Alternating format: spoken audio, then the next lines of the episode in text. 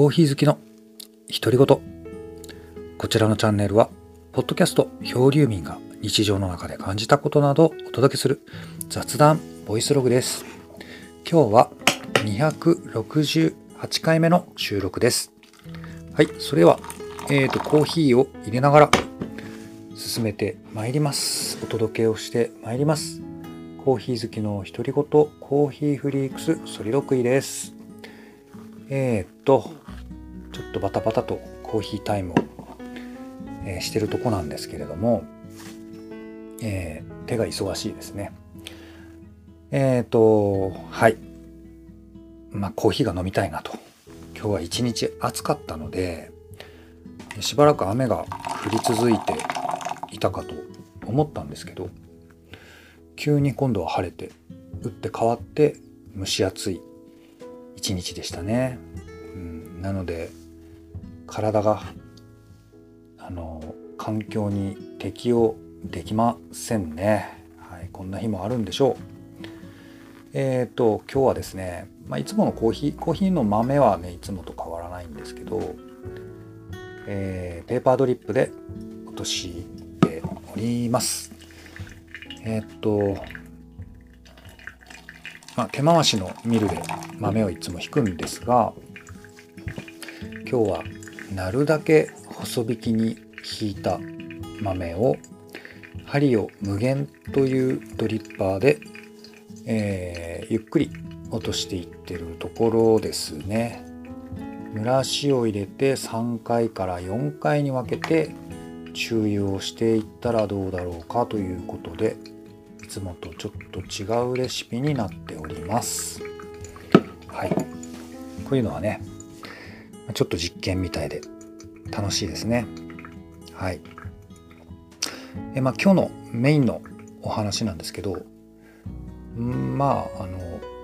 何でしょう。のんびりお話ができたらいいかなと思っているんですけれどもえっ、ー、と先日のポッドキャストでえー、少し触れたんですが地元でウクレレの演奏会があってそれに行くことができたということで、えー、またね再びちょっとウクレレに対する情熱が、えー、温まってきておりますね。はいまあ、冷めてたってわけじゃないんですけどねウ。クレレっていいなっていうふうに思った出来事だったもんですから、えー、ということで今日のトークテーマは私とウクレレについておしゃべりができたらいいなとそんな感じですね。えー、かれこれ私とウクレレの出会いは、えー、と10年前概算ですねおおむね10年前に遡ります。えーと、それこそ社会人になってまあしばらくした。まあ10年選手とかになってえー、まあそうですね。やっぱり人間関係とかが変わってきたっていうのもあるんでしょうね。まあ、自分の周りに、えーまあ、ずっと年代が上の人とかね、まあ、今までこうあまりこう付き合うことのなかった幅広い年代の人たちにまあ合うようにやっぱりなりますよね。ある程度するとね。まあそんな頃で。でまあそんな中でいろんな職種の人とかがいて。でまあその中にまあ例えば音楽にゆかりのある人たちっていうのが少なからずいるわけなんですよ。例えばピアノ教室の先生であったりギターが好きなおじさんであったりえっ、ー、とコーヒーできましたよ。ちょっと待ってね。次ながらお話ししていきましょう。あるいは学生の若かりし頃に音楽部に入っていて、えー、しばらくして、えー、再び思い出したかのようにまあ楽器が弾きたくなった人たち。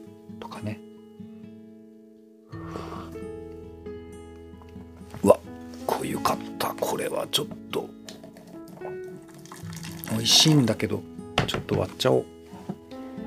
そうだよねやっぱりね。豆の量に対して少ないと思ったんだよ出来上がりがはいということで。はい美味しく。出来上がりました。うんやっぱりこの細く引くっていうのはちょっと悪くないですね、まあ、ちょっとあのその日の体調とかコンディションを選びはしますけど。やっぱこうガツンときますよね。はい。まあそんなこんなで。でとあるう夏だったんですね。七夕祭りっていう企画があって地元の商店街でなんか出し物をしなくちゃならないという話になりました。えー、でまあ例えばピアニカを弾く人がいたりギターを弾く人がいたりでなんか合奏しようっていう話になってでその頃にですね YouTube がやっぱりその時はあってやる気のないダース・ベイダーのテーマっていう曲が流行ってたんですよね。でそれ聞くと、えー、縦笛となんかリコーダーで弾いてる曲だったんですよね。なんとも脱力感があってこれやりたいねって話になってでそのグループの元ネタっていうのがクリコーダーカルテットっていうグループだったんですけどそのグループが時々ウクレレも弾くんですよね。でまあいろんなカバー曲をやってるアルバムがたくさん出ていてで楽譜集も出ていてあこれやったらいいんじゃないかって話になった時にじゃあウクレレの人いないから勢いで私買っちゃえっていうことになって楽器をネットショッピングでポチったというのが始まりになりますね。もともと学生の頃にギターとかは触ったことがあったのでそれなりに弦楽器いけるんじゃないかっていう目算もありましてでまあ思いつきで始まった企てだったんですけどでまあお祭りの当日にはあの商店街にはちゃんとなんか音響設備とかあってあの大きいスピーカーとかが準備されてねでまあ演奏することができてでまあやっぱりこうアンプとかを通して、まあ、マイクとかを通して、まあ、ウクレレとはいえね大きな音量で楽器を弾くっていうのはやっぱ結構楽しい経験だったんですよね。そんなのがなんか慣れ初めでしたね。でまあそれから味を占めていろんな催しとか現場にお呼ばれをするようになって何年か、まあ、そんな風にボランティア活動的になんか出張っていくっていうことをやってました。で私自身も勢いとはいえあのせっかく買った楽器だったのでやっぱり、うん、眠らしちゃうのはもったいないからもっと上手くなりたいなって思って独学で練習をしてまあでもウクレレ人口ほんと少なくて全然情報がないんですよ。でまあそのそういう時にインターネットとかの動画サイトとかがやっぱり教材になって、えー、私なりにね気ままに、えーと、そういう、うん、楽器の演奏をしてたんですよね。面白かったですね。いろんな楽器の人と出会えてうんなんか異文化交流みたいでしたね。でまあなんかこうジャズをする人とかもいたしクラシックの畑の人とかもいたしいろんな人軽音みたいな人たちもいたしねいろんな人たちとこうなんかわっちゃわっちゃ演奏するっていうのがその頃はやっぱり楽しかったですね。でウクレレの何が好きかっていうと、まあ、まず見た目が好きでちょっとしたなんかあのおしゃれ家具っぽさおしゃれ家具っぽさみたいなところがあって、まあ、木目があってちょっとウッディな感じででしかもこうキュッて小さいじゃないですか。持ち運び自在みたいな、まあ、そういうところがすごくまあ愛らしく感じましたねでいろいろ弾いてたりこう動画サイトとかを漁ったりしてるうちに、えー、まあやっぱ有名なウクレレミュージシャンでジェイク島袋さんっていう人がいてすごいかっこいいんですけどちょっとこう喋っててなんかあの「フラガール」っていう映画があったんですよねすごい昔に。福島県が舞台じゃなかったかなとうろ覚えなんですけど、まあ、今考えるとちょっともう一回改めて見てみたいななんて思うんですが。そのジェイク島袋さんの演奏なんかもよく見ていて。でまあ見てるとどうもウクレレっていうのはいろんな大きさの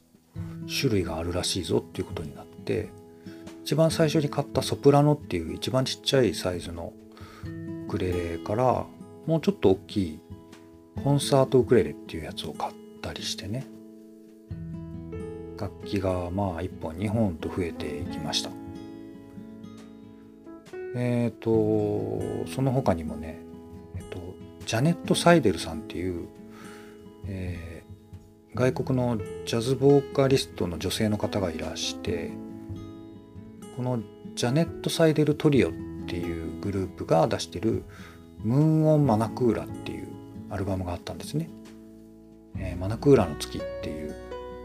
あの放題なんですけどえっ、ー、とまあその、まあ、女の人のそのジャズボーカルがメインなんですけどえっ、ー、とバックグラウンドであのウクレレの演奏があってこれがすごくハマってたんですよね。でかっこいいなーって思ったりでウクレレクリコーダーカルテットっていうあのまあユニットね最初ちょっと話しましたけどとかもすごく聴いていてすごく面白かったんですねウクレレってすごい面白いんだなーって、えー、思いました。それから外国のロックミュージシャンでユーク・ハントっていうユニットがいてこれはちょっとあのその界隈ではちょっと有名なあの「Me First and the Gimme Gimmes」っていう、えー、バンドロックグループがいてそれのボーカリストのスパイク・スローソンさんだったかなっていう方が、えーとやってるプロジェクトでウクレレを弾きながらいろんな洋楽のナンバーを歌うんですけどね。これもめちゃめちゃ聴いてましたね。でまあウクレレってやっぱいろいろあるじゃんと思って。うん、まあ、最近だとあの洋楽で「ボーイズ・オブ・ユーク」っていうグループが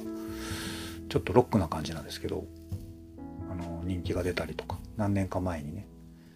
あったりもしてましたけど。うん。まあそんな感じでちょっとチェックはするようにはなりましたかね。であとはちょっと噂で聞いてあの九州のウクレレビルダーさんの話を聞いて、えー、津屋崎っていうエリアに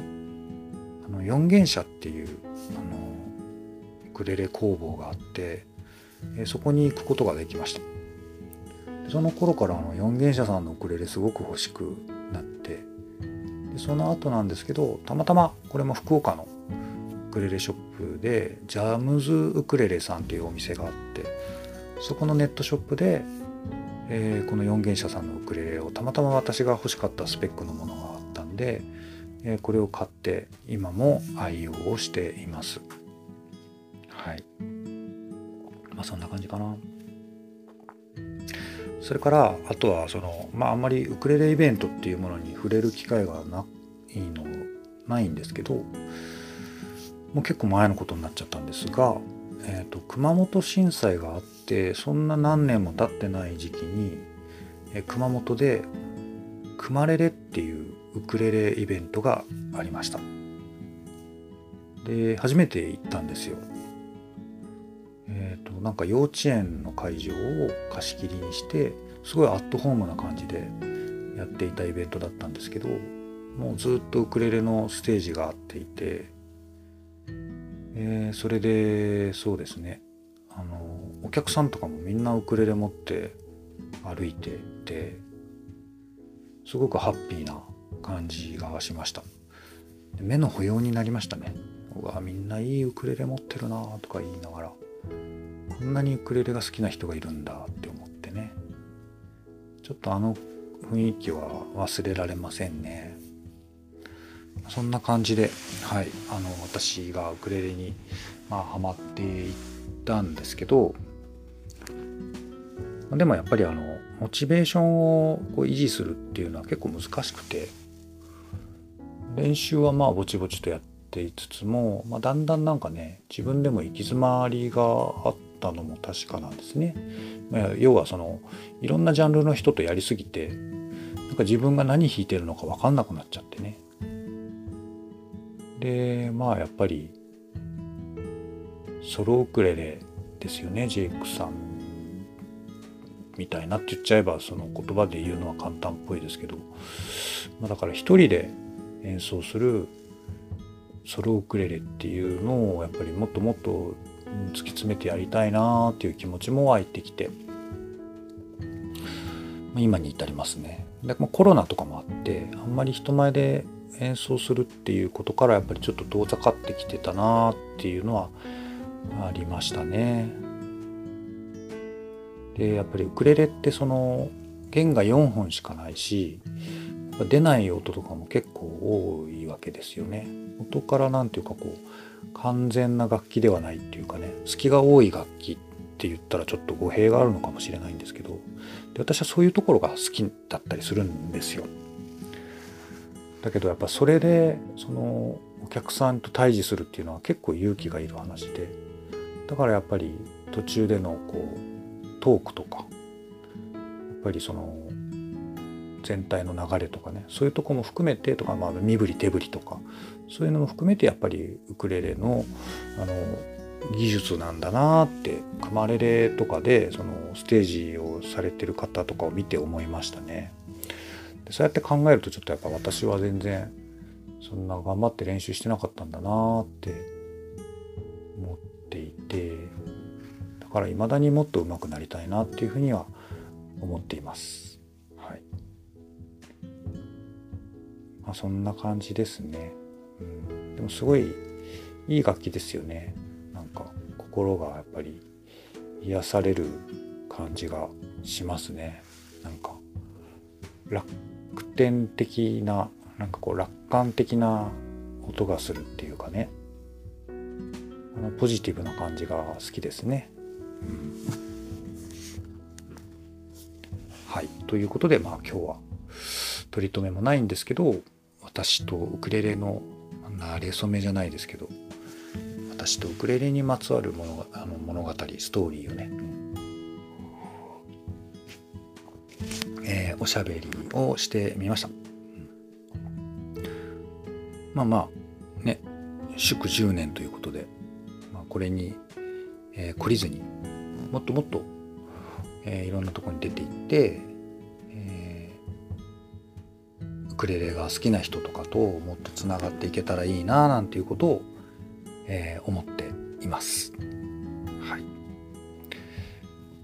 とまあそんな感じですね。はいというわけでうんあとはまたちょっとあのだらだらあの脇道にそれた話をしてしまうんですけどあの私がえー、ポッドキャストを、えー、録音するときに使う、えー、あ、違うな、アップロードするときに使うのか。あの、いつもは、このスマホそのものの、あの、レコーダー機能を使って収録をしていて、それをアップロードするときに、アンカーっていう、あの、アプリを使っていたんですね。で、最近このアンカーのアプリがアップデートされて、えっ、ー、と、ポッドキャスター for Spotify だったっけ？はい。とかなんとか、まあ、そういうアプリに変わったんですよ。まあ、機能的にはそんなにめちゃくちゃ変わってるわけじゃないんですけど、そのなんか見た目が変わっちゃって、えー、ちょっと戸惑ったりしていますね。はい。なんですけど、あの、Spotify で聞かれてる方とかは、えー、投票機能とか Q&A 機能とかも、あのえっと、アップグレードされたりしてるんで、え、また、あの、何かしら、えっ、と、リアクションをしていただけたりすると、え、嬉しいです。はい。ということで、事務連絡でした。はい。えっ、と、それではですね、最後、え私の、え気になるボドゲのコーナーということで、えちょっとね、あの、ボードゲームを遊びたいので、その、心のこのボードゲームに対する渇きをですね、えー、ちょっとまあボードゲーム紹介することによってあの補充していこうではないかと、はい、いうことでね、えー、いつものように、えーと、ボードゲーのね箱の裏書きを読んでいきたいと思ってるんですけどね、はい。まあ、ちょっと私が気になるボドゲということで、はい、70年代のファッションと音楽の中心地へようこそ。有名なダブルデッカーバスに飛び乗ってロンドンの歴史あるストリートを散策しバッキンガム宮殿を通り過ぎ大英博物館に立ち寄りテムズ川を渡ってビッグベンの鐘の音を聞こうこのスピーディーなゲームでプレイヤーはイギリスの首都を舞台に重要なバス路線をつなぎ行き先チケットを完成し地区をつなぐことを競いますこのシンプルかつ優雅なゲームは初級者とゲームに慣れたプレイヤーのどちらも楽しめるゲームです。はい、ということでちょっとタイトルはぼかし気味に読んだんですけどね、はい、こちら「ロンドンより点々点」と書いてあります。えーとですね対応人数が2人から4人で 8, 8歳以上が対象年齢で10分から15分でプレイすることができます。かなり短いですね。かなりスピーディーにプレイができちゃうんですけれども、はい。まあこれでピンときてる方はね、はい。いらっしゃるかもしれませんけれども、チケットトゥーライドロンドンというボードゲームになります。アラン・アール・ムーンさんの作ですね。はい。えーと、チケット・トゥ・ライドっていうあのタイトルはすごくあのいっぱい出てる有名な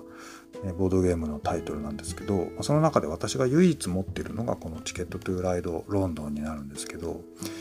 まあ、ちょっとこうお試し体験版的な感じでだいぶコンパクトにまとまってるみたいですね。ですけどボードとかもすごく綺麗だしあのなんかね何、えー、て言うんですかあとこのジャケもねあの箱の絵とかもなんかすごいおしゃれでいい感じですよね。はい、これこのシリーズすごい好きな人結構いるんじゃないかなって本当思うぐらいの、うん、満足感がありますけどねよくあの BGA でオンラインでチケットトゥーライド遊ぶんですけどあの私すごい好きですねこのゲームなんかあのはい桃鉄ともまたちょっと違うけどうん楽しみがある、え好きなタイトルでした。はい、ということで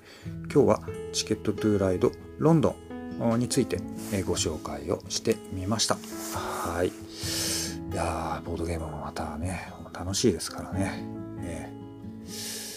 ー、また遊びたいものです。はい。ということでした。はい、とまあそんなわけでコーヒーのみのみお届けをしてまいりましたけれども、えー、今日もこの辺でお話終わりにしていきたいと、え、思います。こちらのチャンネルはあ毎週土曜日を定期更新日としておりまして、えー、それ以外の曜日でも私の気まぐれで更新をかけていっておりますのでよろしかったらまた聞いてください。今のところ週1ペースはマストで、えー、やってってるんですけどね。どうなんでしょうかね。なんかあまあそのそうじゃなきゃダメだとかいうふうに決めたわけでは全くないので。まあ各週更新とかにしてもいいんですけどね。そしたらもっと中身が濃ゆくなるんでしょうかね。いや全くそんな素振りはないですけど。まあそんなこともちょっとこう念頭に置きつついろいろ調整しながら、ね、あの随時、えー、良い、えー、中身になるように、えー、まあ、